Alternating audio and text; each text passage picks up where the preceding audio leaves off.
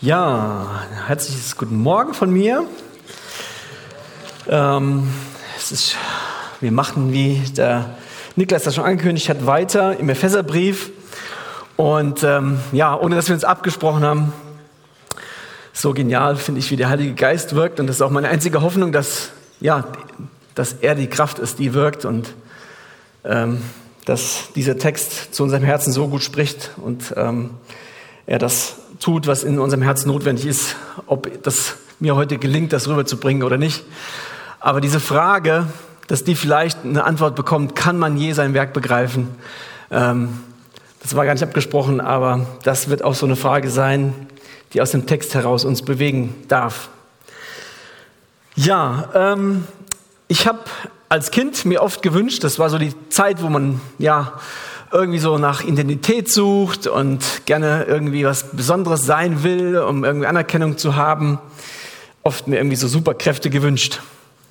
Ähm, ich heiße ja Hermann und hatte auch einen Spitznamen, der hieß He-Man, das kennen vielleicht gar nicht viele. Aber der Spitzname kam, glaube ich, nicht wegen meinen Muskeln, sondern wegen meinem Namen. Und ich wollte immer irgendwie was besonders schnell fliegen oder hier gibt es ja so einen Film, die Unglaublichen unsichtbar machen, irgend sowas. Besonderes haben. Heute im Text geht es um die größte Kraft, um die größte Macht, die irgend überhaupt im Universum da ist. Die Kraft, die Paulus in Kapitel 1 auch noch beschreibt, als er für die Epheser betet und auch sagt, dass diese Kraft und diese Stärke wirksam war die hat er in Christus wirksam werden lassen, indem er ihn aus den Toten auferweckt hat und zu seiner Rechten in die Himmelswelt gesetzt hat.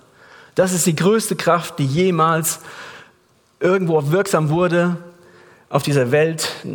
Ich denke, das ist noch größer über die Schöpfung. Das ist einfach das Leben zu machen. Gott hat Leben gemacht, bei der Schöpfung natürlich, aber als der Christus aus den Toten, was das alles an Auswirkungen hat und äh, für uns und für das ganze Universum, das übersteigt alles, was überhaupt Menschen haben können.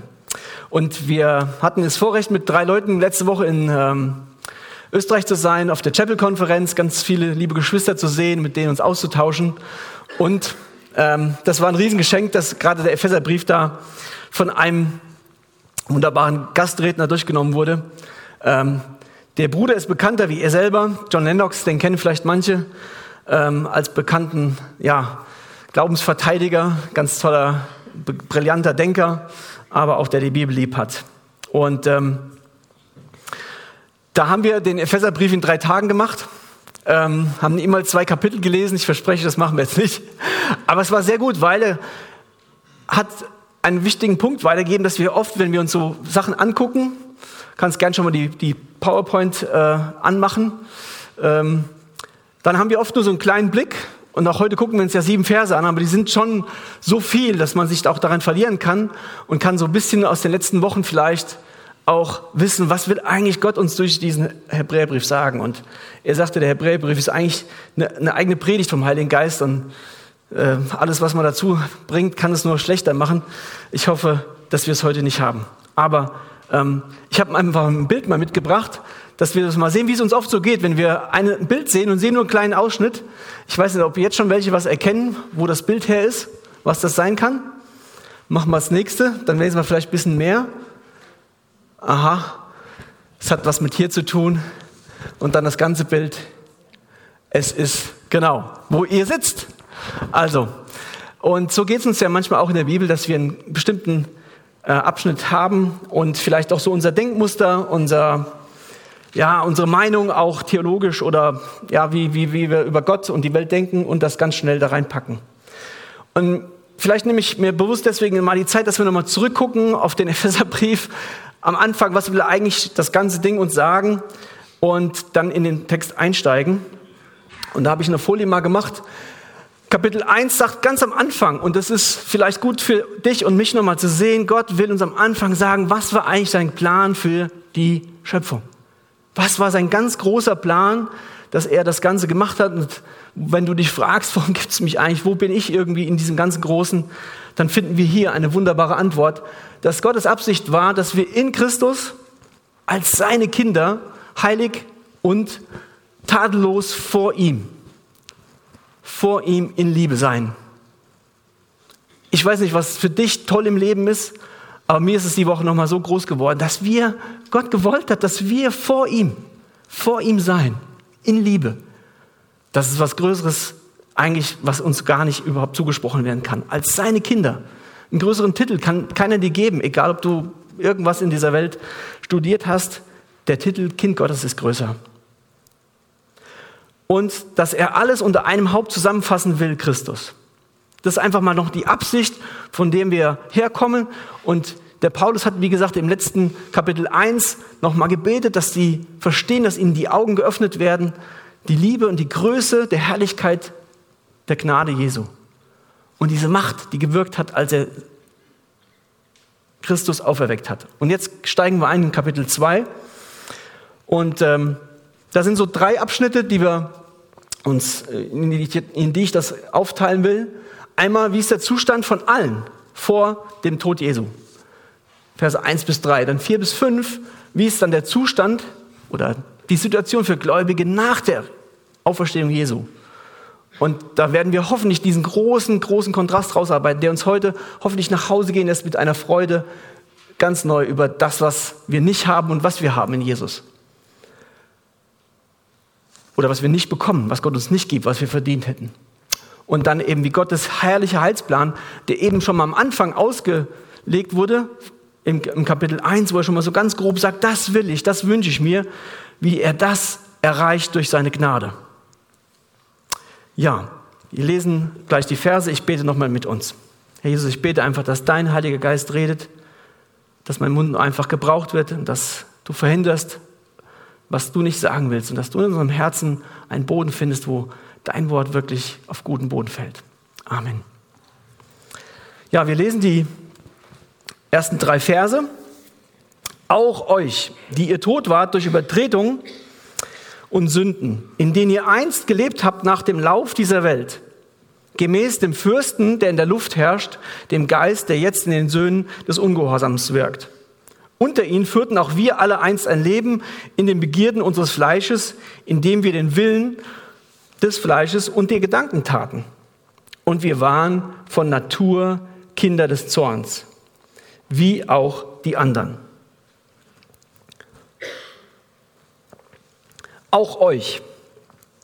Paulus hat ja, wenn ihr das so, so gut rausgearbeitet im ersten Kapitel, da ging es gar nicht um uns. Da ging es einfach nur um Gott und die Anbetung unseres herrlichen Gottes. Und dann hat, hat er ausgearbeitet, angefangen, was will eigentlich, was ist die Rolle Jesu in diesem großen Plan Gottes? Das wird jetzt im Kapitel 2 angefangen. Aber jetzt wird es doch persönlich, dass er sich ihnen zuwendet und sagt, auch euch. Ist das nicht wunderbar, dass unser Glaube mit Jesus nicht nur so eine Theologie ist? Ich war letzten Samstag wieder im Gefängnis und einige Muslime und es ist für die unvorstellbar, dass Gott irgendwas Persönliches von ihnen will. Allah hat kein Interesse an einem Einzelnen. Das kommt im Koran nicht vor. Und wir haben einen Glauben, eine wunderbare Sache, wo es um uns persönlich geht. In vielen anderen Religionen, da ist es eine Kraft oder irgendetwas und Gott, unser Gott offenbart sich und kennt jeden mit Namen.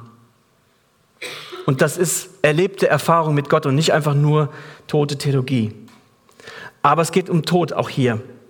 Und zwar, dass er ihnen sagt, auch ihr, auch euch, die ihr tot wart durch Übertretungen und Sünden. Was für ein Tod meint der Paulus jetzt hier? Ich denke, wir kommen sehr schnell dahin, dass wir sagen, physischer Tod, wo jetzt unser Körper von Seele und Geist getrennt wird, das kann es jetzt nicht sein, sonst könnten Sie es ja schlecht lesen, die Epheser. Ähm, hier ist der geistliche Tod gemeint, wo Geist und Seele getrennt sind von Gott, unserem Schöpfer. Und Jesus sagt über sich selbst, ich bin das Leben. Ich habe nicht nur Leben, sondern ich bin das Leben. Und deswegen ist jede Trennung von diesem Schöpfergott ist aus seiner Sicht der, dieser geistliche Tod, weil wir nicht mehr mit diesem Leben verbunden sind.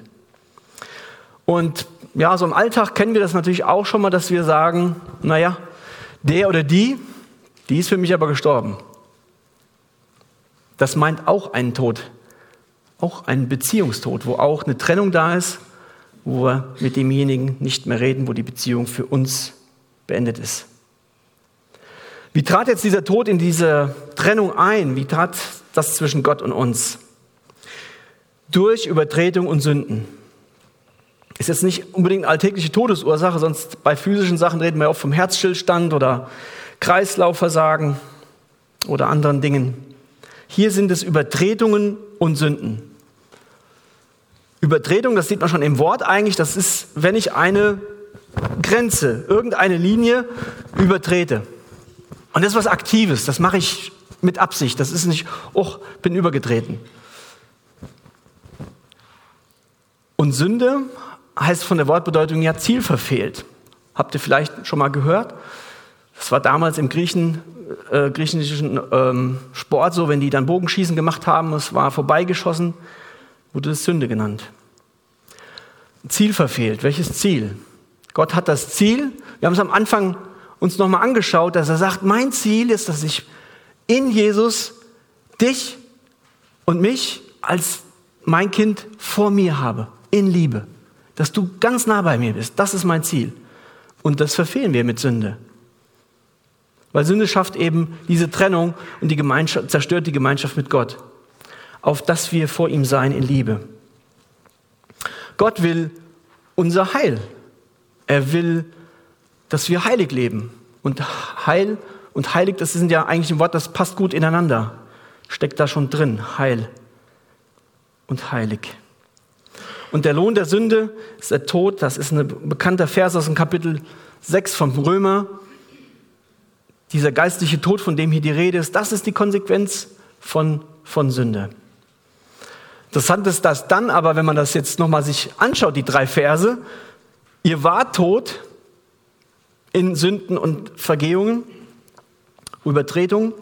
Und dann aber Paulus weiterschreibt und sagt, die ihr einst gelebt habt oder auch wie wir unser Leben geführt haben. Also da sieht man schon wieder, da ist doch ein Leben da. Ich habe gedacht, das ist so ein bisschen wie, ja, vielleicht wie Menschen, die in, äh, wir kennen es nicht so in Deutschland, aber in Amerika in so einem Todestrakt leben. Gibt so einen bekannten Film auch, Dead Man Walking oder ähm, andere Filme, die das so illustrieren. Obwohl die Menschen geistlich tot sind, haben wir trotzdem noch Leben in uns. Wir können aufnehmen, was in unserem Gewissen vielleicht Gottes Geist uns sagt und sagt, hey, kehr um oder da, ähm, das, ist nicht, das, da du, äh, das ist nicht die Wahrheit, was du sagst. Und wir nehmen schon moralisch wahr, wir haben moralisches Bewusstsein, was Gott uns mitgegeben hat. Und auch sein Wort kann bei uns im Herzen ähm, etwas treffen und deutlich machen, kehr um. Gott gab die Gebote, die wir und auch die Epheser übertreten haben, natürlich um einen guten Rahmen zu geben, aber auch um deutlich zu machen, hey, hier ist die Grenze. Und wenn du das übertrittst, dann ist das der Zustand, in dem du dich befindest, wo du Schuld auf dich geladen hast und dass uns bewusst wird, wir brauchen ja Rettung. In diesem Zustand stecken wir fest. Und ich habe so gesagt, gedacht, es ist interessant, dass wir eigentlich ein Leben haben, aber die Herrschaft in unserem Leben hat der Tod. Ähm, es gibt ja auch so einen Spruch, ähm, der vielleicht manchmal makaber ist, aber doch irgendwas Wahres dran. Im Leben gibt es nichts umsonst, selbst der Tod kostet ein Leben. Wir stecken irgendwie unter diese Herrschaft des Todes fest, ohne Gott. Der hat uns im Griff und der hat auch fünf Dimensionen. Er ist sehr, sehr mächtig, dieser Zustand. Zum einen steht hier auch, dass er Paulus sagt, auch ihr. Und nachher sagt er wir. Auch ihr Epheser, das war ja aus Sicht der Juden, das waren die Nichtjuden, die nicht zum Volk Gottes gehört haben. Aber indem Paulus sagt, auch wir sind in dem gleichen Zustand und verdienen das Gleiche, bezieht er sich mit ein und es betrifft Juden wie Nichtjuden. Und ja, ich denke mal, viele von euch werden jetzt schon sagen, gut, das war ja Vergangenheit. Aber ich, ich will uns mal fragen, wie viel, wie viel steckt doch noch in uns, einfach um, dass wir ein bisschen ehrlich werden mit uns und nochmal neu uns bewusst wird, auch vielleicht, wie groß, wie groß, was Gott uns vergeben hat. Ähm, ich hoffe, ihr seid mutig wenn ich es nicht, nicht, äh, nicht schlimm. Ich bin auch niemand, der sich gerne meldet, aber wer hat zum Beispiel schon mal gelogen? Ja, klar. Auch Notlügen. Okay, war einfach. Eltern nicht respektiert, nicht gehorcht. Wer hat schon mal was begehrt, was anderen gehört? Begehrt was mehr begehrt als Gott? Okay. Wer hat schon mal getötet? Ja, nicht die Spinne, äh, Wespe oder Nachbarkatze oder so. Okay, Jesus sagt, ein Mörder ist, wer seinen Mitmenschen im Herzen hasst. Hat, wer hat schon getötet? Ich muss die Hand heben. Und das macht uns vielleicht deutlich, wir melden uns doch relativ oft, und da sind wir noch bei den moralischen Gesetzen, noch gar nicht bei den Liebesgeboten gewesen, die Gott ja als erste gegeben hat. Schon bei den zehn Geboten, dass er sagt, du sollst mich vom ganzen Herzen, von ganzer Kraft und ganzem Gemüt sollst mich lieben und keine anderen Götter haben neben mir. Ich kann es von mir nicht behaupten, dass ich nicht mein ganzes Leben bisher nur um diesen einen wahren Gott gedreht hat und ich nicht etwas anderes mehr geliebt hätte. Es betrifft uns alle.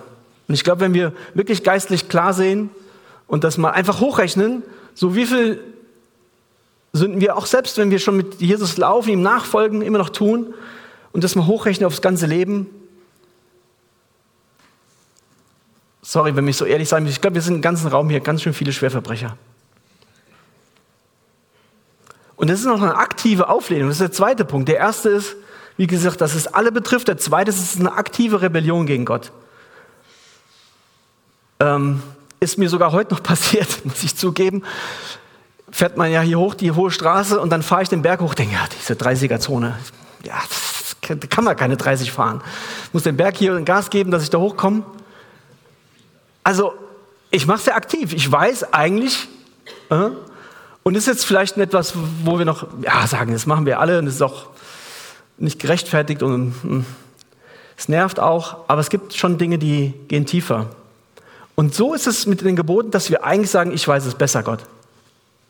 In dem Moment zumindest, auch wenn es vielleicht nachher uns leid tut, wir sagen, Gott, ich weiß es, aber ich übertrete es bewusst. Wir sind Rebellen, indem wir übertreten und wenn wir sündigen, sind wir eigentlich ähm, so aus der Sicht, so sagt es John Stott, Versager. Vor Gott sind wir sowohl Rebellen als auch Versager. Ja, und als Folge dieser Rebellion sind wir der Herrschaft des Satans unterworfen Hört sich erstmal sehr stark und krass an, aber es ist, aus übernatürlicher Sicht ist es so. Unter ihnen führten auch wir alle einst unser Leben in den Begierden unseres Fleisches, indem wir den Willen des Fleisches und der Gedanken taten. Ich habe, glaube ich, einen Vers übersprungen. Das ist gut, wenn man die, die digitale auch ersetzen kann durch die andere Bibel in denen ihr einst wandelt gemäß dem Zeitlauf dieser Welt, gemäß dem Fürsten der Macht der Luft, des Geistes, der jetzt in den Söhnen des Ungehorsams wirkt. Also Bibel sagt, okay, indem du dem Lauf dieser Welt läufst, nachläufst, und das ist so ein bisschen wie so ein Strom, in dem wir uns treiben lassen. Ich dachte so an dieses Lied, nur tote Fische können immer mit dem Strom schwimmen, weil gegen den Strom, da muss man lebendig sein. Dass wir gar keine wir treiben einfach mit und in dieser Situation sind wir alle gewesen, haben wir auch gar nicht die Kraft gegen, dieses, gegen diesen Einfluss Satans, der in dieser Welt ist, der sich ausgebreitet hat und deswegen überall auch schon da ist, wie so eine, wie Luft, die überall, in, überall ist, in diesem Raum ja auch, dass er überall herrscht und schon Einfluss genommen hat in dieser Welt.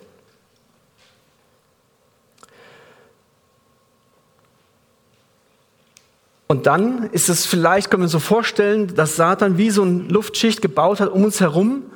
Gott hat am Anfang die Gemeinschaft gehabt und er ist dazwischen gekommen und hat ähm, sich zwischen uns gestellt. Wir hören seine Lügen, wir glauben ihnen wie Adam und Eva und laufen ihnen nach.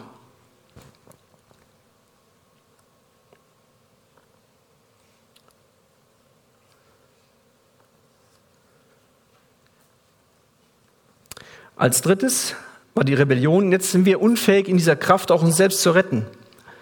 Paulus hat das jetzt in dem Vers, ich lese nochmal Vers 3. Unter ihnen führten auch wir alle ein Leben einst in den Begierden unseres Fleisches, indem wir den Willen des Fleisches und der Gedanken taten. Paulus, finde ich sehr weise, hier wechselt ihn das Wir. Er stellt sich unter diese Situation und sagt, ja, wir führten das genauso. Gesteuert von diesen sündigen Impulsen haben wir getan und das ist die Situation jeden, jedes Menschen, bevor er überhaupt mit Jesus eine neue Kraft bekommt. Er tut, wonach er sich gerade fühlt. Wir waren letztendlich Sklaven von unseren Gedanken, ob sie dumm waren, ob sie stolz waren, ob sie korrupt waren, pervers. Wir haben es einfach getan, wozu die Sünde uns geneigt hat und waren unfähig, wirklich Nein zu sagen. Und haben deswegen auch als Konsequenz eigentlich den gerechten Zorn Gottes verdient. Wir waren Kinder, sagt Paulus hier, Natur, von Natur aus Kinder des Zorns. Das ist eine Formulierung, glaube ich, wo sich viele heute stoßen. Und vielleicht geht es dir auch so, dass du denkst, boah, so ein Bild, wo Gott zornig ist, das hatte ich irgendwie ein Problem mit. Aber die Bibel ist da sehr deutlich. Gott liebt den Sünder. Wir werden hoffentlich noch dazu kommen, verspreche ich euch, wie groß seine Liebe ist. Und dann soll er wieder auch freuen daran. Aber er hasst den Sünder. Äh, er hasst die Sünde. So rum. Gott liebt den Sünder, hasst die Sünde. Und er wird sie richten. Und wir denken oft bei Zorn an unseren selbstsüchtigen Zorn, der sündig ist, wo es eigentlich um uns geht, wo ich mich aufrege über irgendwas, wo ich ungerecht empfinde, aber tief innen drin geht es eigentlich um etwas, wo das Problem bei mir ist. Aber bei Gott ist das anders. Und vielleicht ist es eine Situation, wo wir empfinden können, wie Gott ist, wenn, als Beispiel, wenn wir sagen würden, Hermann, jemand sagt mir, deine Tochter ist missbraucht worden und das ist mir egal. Ich habe bewusst dieses krasse Beispiel genutzt. Was wäre ich für ein Vater, der nicht zornig wäre? Der nicht zornig wäre über das, was meiner Tochter angetan worden wäre. Oder ein Zorn über, wenn jetzt ein Völkermord passiert ist, wie im Dritten Reich oder wie jetzt die Massaker in Israel. Dann ist es ein gerechter Zorn Gottes, dass er über dieses Unrecht zornig ist. Und es ist für ihn einfach die andere Seite von der Liebe. Er liebt und deswegen, weil er liebt, und so rein und wahr ist, deswegen hat er auch ein Recht auf Zorn, wenn da eben Sünde hineinkommt. Und deswegen ist es erstmal eine Emotion, die, der Zorn, aber eben bei Gott ist es ein gerechter Zorn und sein Gericht ist auch gerecht. Ja, jetzt sitzt ihr vielleicht da und du persönlich denkst auch, das ist aber eine ganz schön dunkle Seite jetzt. Wann wird es denn wieder gut? Und ähm, ich weiß nicht, wer schon mal bei sowas dabei war. Ich war noch nicht so oft da, aber äh, weiß es, wenn Diamanten ausgestellt werden oder Goldschmuck, wo werden die drauf gelegt? Die Frauen unter euch vielleicht. Samt, genau. Okay, welche Farbe hat er? Schwarz. Also es ist ganz oft, dass Goldschmuck oder Brillanten und Diamanten wird auf einem schwarzen Untergrund ausgelegt. Warum ist das so? Weil der Kontrast so viel größer ist, weil dann das Licht, die Farben viel besser wirken und ähm, ist noch schon einige Jahre her, aber äh, kann mich noch erinnern, dass wir damals in Afrika bei Rüdiger und Karin waren, auf der Farm da in Gechek und ja, da geht halt um irgendwann die Sonne um so 6 Uhr, schätze ich mal, ich weiß nicht mehr ganz genau, die Sonne unter und dann haben wir noch ein bisschen zu tun gehabt. Irgendwann haben wir uns hingelegt und ich habe einfach gedacht, Wahnsinn, wie die Sterne leuchten. Weil es war wirklich pechschwarz. Man hat wirklich die Hand hier nicht mehr gesehen. Es gab ja keine Straßenlampen und das ist ein ganz anderes Gefühl, wenn wirklich pechschwarze Nacht ist. Das kennen wir in Deutschland gar nicht so wirklich. Und die Sterne haben geleuchtet. Und ich hoffe, dass jetzt auch deswegen die Sterne und die Diamanten Gottes, die er hier in diesen Text in uns reingelegt hat, umso mehr leuchten, wenn wir jetzt zu diesem Gott aber kommen. Nächste Folie bitte. Gott aber, der reich ist an Erbarmen, hat um seiner großen Liebe willen, mit der er uns geliebt hat, auch uns, die wir tot waren, durch die Übertretung mit dem Christus lebendig gemacht. Aus Gnade seid ihr errettet. Ich glaube, die Epheser, die haben Halleluja gerufen. Die waren tot und Gott, der reich an Erbarmen, hat um seiner großen Liebe willen die, die tot waren, lebendig gemacht.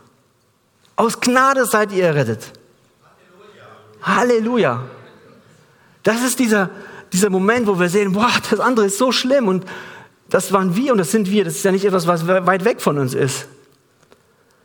Und ich finde das so genial, wenn in der Bibel, das kommt immer wieder vor, wir werden gleich auch einen Vers uns anschauen, da steht Gott aber. Da haben wir das ganze Dunkle, Böse, das Verdorbene, das Elend auch des, der Menschen. Und Gott sagt Gott aber. Gott macht den Unterschied. Und er macht auch ein ganz ein Aber. Er handelt anders, als es eigentlich verdient wäre. Und dann möchte ich dir zusagen, wenn das, egal wie es dunkel gerade in deinem Leben ist, und ich weiß, einige gehen gerade Schweres durch, und wo du gerade mit kämpfst, wende dich an Gott. Wisse Gott aber, er kann ein Aber hineinsetzen in deine Situation. Er kann in seiner Gnade, da wo sogar Tod ist, wo wir keine Hoffnung mehr haben, wo es so dunkel ist, dass wir sagen, es ist keine Hoffnung mehr, kann er sein Aber hineinsetzen und seine Herrlichkeit hineinbringen. Wir waren tot und er hat uns auferweckt, er hat uns lebendig gemacht. Wir waren auf dem Weg in die Verdammnis und er hat uns frei gemacht. Wir waren blind und er hat uns sehen gemacht. Wir waren voller Schuld und in der Sklaverei der Sünde und jetzt sind wir lebendig und frei. Das spricht der Paulus den Ephesern zu und das darfst auch du feiern, wenn du das schon erlebt hast. Und deswegen sind wir auch hier und eigentlich müssen wir jeden Tag hier feiern und Lobpreis machen, so wie eben. Weil wir das einfach immer wieder uns bewusst machen sollten. Und ich hoffe, das ist heute ein Tag, wo uns das neu ganz groß wird. Und das Geniale ist, dass wir auch wieder sehen in dem Text, Gott hat nicht gehandelt, weil wir irgendwie verdient hätten, weil wir liebenswert sind. Manchmal kommt das heute den Eindruck, dass wir so formulieren, ja, Gott liebt uns, weil wir so liebenswert sind. Und wir sind wertvoll und er findet uns auch toll. Aber das hat er nur getan. Das sehen wir auch im Text hier. Weil sein Erbarmen reich ist. Weil er reich an Erbarmen ist. Und seine große Liebe, die auf uns richtet, obwohl sein Zorn eigentlich gerechtfertigt wäre, richtet er seine Liebe auf uns aus reiner Gnade. Der Paulus in, in, in der neuen Genfer ist nochmal so drin, nichts als Gnade ist es, dass ihr rettet seid. Das ist wie so ein Zwischenruf, der muss das nochmal einfügen, weil er, weil er es einfach sieht und sich bewusst macht, das ist so, wir sind so verdorben und er kennt ja sein eigenes Herz, wo er vorher Christen umgebracht hat oder hat umbringen lassen. Und dass er dann sieht und sagt, boah, und trotzdem hat Gott uns erwählt, es ist einfach nur Gnade. Unverdiente Gunst, und ohne Erwartung von einer Vergeltung. Und ähm, da möchte ich uns noch im Römer 5, Vers 8 und 10 vorlesen. Dort ist auch wieder dieses Gott aber, wo Gott wieder was hineinsetzt und sagt, so handle ich. Gott aber beweist seine Liebe zu uns dadurch, dass Christus für uns gestorben ist, als wir noch Sünder waren. Und in Vers 10, denn wenn wir jetzt mit Gott versöhnt worden sind durch den Tod seines Sohnes, als wir noch Feinde waren, wie viel mehr wie viel mehr werden wir versöhnt, wenn wir gerettet werden durch sein Leben. Durch diese Auferstehungskraft, die der Paulus in Kapitel 1 sagt, die jetzt auch in den Ephesern wirken kann und in dir und in mir. Und das ist so gut, wir müssen und brauchen gar nicht mehr versuchen, Gott gegenüber uns liebenswürdig zu machen. Wir dürfen das als Gnadengeschenk annehmen. Es bedingt natürlich, dass wir es erkennen, dass wir unwürdig sind. Und das ist dieses Geheimnis des, der Gnade im, im Christenleben. Und diese Annahme, das ist etwas, das ist, können wir uns nicht darauf einbilden, sagen, ja, ich habe das Geschenk aber schön ausgepackt. Sein. Es ist einfach ein Annehmen, wo alle Ehre dem Geber zusteht. Aber es erfordert deine und meine Demut, zu sagen, ich brauche das. Und ich glaube auch, dass das der einzige Weg ist. Ich versuche nicht selber selbstgerecht stehen zu bleiben, stolz und sagen, nee Gott, so schlimm bin ich nicht. Da will ich jeden, der das noch nicht gemacht hat, einladen, ernst einladen, weil Gott ist auch klar, dass er sagt, dann musst du selber diesen Zorn ertragen, den ich stellvertretend für dich auf meinen Sohn gelegt habe, damit er das auf sich nimmt und getragen hat an diesem Kreuz, was wir hier, ja, finde ich so gut und sichtbar sehen können. Kehr um, bevor es zu spät ist. Denn Gott sagt, es ist nur in diesem Leben der Zeitraum, wo wir das entscheiden können. Johannes 5, 24, wer mein Wort hört und dem glaubt, der mich gesandt hat, der ist vom Tod zum Leben hindurchgedrungen. Ja, und das ist in den beiden Versen, kommt das nochmal so wunderbar, Verse 6 und 7, wo wir uns auch anschauen, dieses hindurchgedrungen vom Tod zum Leben. Und er hat uns mit auferweckt und mitversetzt in die himmlischen Regionen in Christus Jesus, damit er in den kommenden Weltzeiten den überschwänglichen Reichtum seiner Gnade in Güte an uns erweise in Christus Jesus. Ja, es sind Worte, wo man Paulus immer wieder denkt, das muss der Heilige Geist ja geschrieben. Es ist so wunderbar, wenn wir uns das anschauen. Wir sind mit auferweckt, in himmlische Regionen hineinversetzt in Christus Jesus. Das ist so grandios, weil das dieses Bild aufgreift, was ja Gott schon vorher geplant hat, dass er sagt, ich will euch vor mir haben. Es ist natürlich noch nicht so lebendig erfahrbar, wie es irgendwann mal sein wird, so ganz wirklich mit unserem ganzen Sinn. Es ist aber durch den Heiligen Geist haben wir jetzt schon. Wir haben jetzt schon Zugang zum Vater. Durch den Heiligen Geist wohnt Jesus ja in uns. Der Himmel hat in uns Platz genommen. Das ist eigentlich unvorstellbar für jeden Juden damals gewesen. Sie hatten Angst, als der, Tempel, als der Teppich zerriss, dass, dass sie sofort sterben, weil es gab nicht, dass wir direkten Kontakt zu Gott haben. Und jetzt, und da will ich dieses Bild nochmal aufgreifen, Satan ist dieser Herrscher der Luft gewesen der uns herum, in seiner, uns, weil er Gott hasst und uns alle mitreisen will, in seiner Lüge alles uns mitgerissen hat. Und Jesus ist da hinein und hat sein Kreuz hineingerammt durch diese Luftschicht und hat gesagt, ich stehe da. Und ich nehme die raus, du kannst die nicht mehr haben. Die gehören mir. Und hat uns hervorgehoben in den Himmel. Das ist, ist mir die Woche echt nochmal neu bewusst geworden, wie ich mich im Kleinkram verrenne im Alltag und denke, wow, was für ein Geschenk habe ich doch, diesen Vorgeschmack zu haben, schon mal jetzt diese Beziehung zum Vater zu haben können, die irgendwann da sein wird, wo wir das sehen dürfen, was wir eben gesungen haben, diesen unfassbaren Gott und ihn ewig preisen. Wir sind mit ihm verbunden, hineinversetzt in die himmlischen Regionen. Wir haben eine herrliche Zukunft. Bis in alle Ewigkeit will er damit zeigen, wie überwältigend groß seine Gnade, seine Güte ist, die durch Jesus Christus, die er durch Christus erwiesen hat. Bis in alle Ewigkeit. Also mir platzt immer der Kopf, wenn ich mir eine Million Jahre vorstelle, eine Milliarde Jahre. Das, das wird nicht aufhören. Wo Gott sagt, ich will es euch zeigen, weil, jetzt komme ich noch auf das Lied zurück, ich glaube nicht, dass man Gottes Liebe in diesem Leben vollendlich begreifen kann. Seine Liebe, weil das auch immer wieder in anderen aufgegriffen wird. Es ist unermesslich. Wir werden es nicht begreifen. Gott sagt, ich nehme die Ewigkeit Zeit. Da will ich es euch zeigen. In den kommenden Zeitaltern steht es in anderen Übersetzungen. Wie überwältigend groß meine Gnade ist, das werde ich dann auch noch zeigen, was es mich alles gekostet hat. Das könnt ihr noch gar nicht begreifen. Ich habe für mich so aufgeschrieben, wir werden in der, in, im Himmel, wir werden zu tun haben, und wenn es vielleicht auch für dich eine schlechte Nachricht ist, aber es ist, ist eine gute. Wir werden in der Schule sein. Ich glaube, wir werden ein Schulfach haben, das heißt Gnade. Und der Klassenlehrer ist Gott selber. Und es, die Klassengröße sind Millionen, vielleicht sind es Milliarden, aber es gibt Einzelunterricht. Weil Gott kann gleichzeitig zu jedem sprechen und kann dir und mir nochmal groß machen, wie groß seine Gnade ist. Da wird er uns unterrichten und dann gibt es natürlich Lobpreis. Das heißt, es wird nicht nur Schule sein. Und Paulus, das ist wie so ein Haufen an Worten, habe ich den Eindruck, dass er jetzt so aufhäuft, wie groß seine Gnade ist, wie überwältigend groß seine Gnade ist, wie überwältigend seine, groß seine Gnade ist, seine Güte.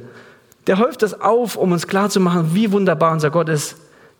Und er will uns gnädig sein für immer und ewig. Das ist eigentlich sein Plan. Der Pastor von der Chapel in Costa Mesa hat dann an diesem in der Woche gesagt, ja, der Epheserbrief ist ein bisschen wie so ein Ausflug in Himalaya, wo man so viele Berge von oben sieht, so Bergspitzen, das ist einfach nur herrlich.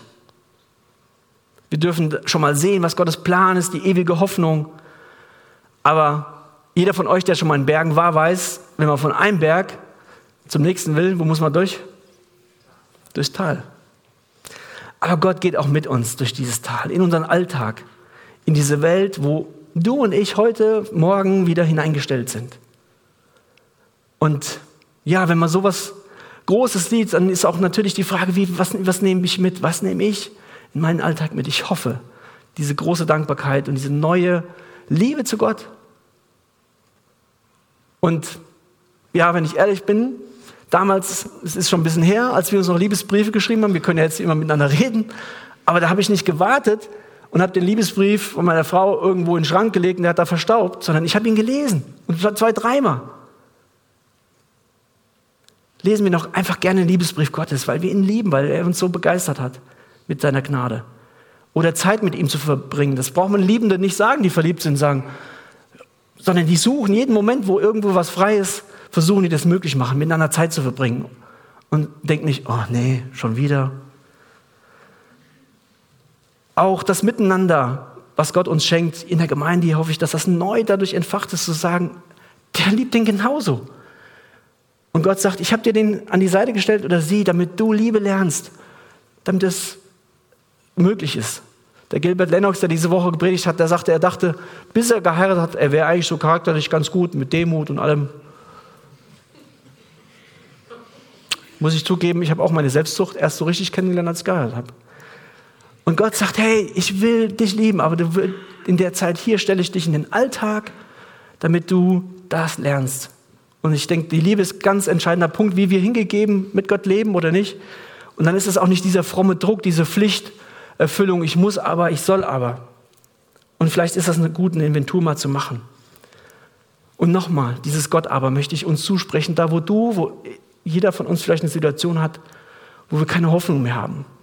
Ob das Gesundheit ist oder vielleicht Nachbarn, Arbeitskollegen, wo wir wissen, da ist so viel Not in der Familie. Dazu wissen, seine Gnade, da spricht er sein Gott aber hinein, der reich ist an Erbarmen der voller Gnade und Güte für uns da ist. Das möchte ich uns zusprechen und ähm, ich würde gerne bitten, dass wir aufstehen zum Gebet und ähm, möchte uns gerne ein Gebet lesen, das Paulus schreibt im Epheser 3, auch ein wunderbares Gebet und damit schließen.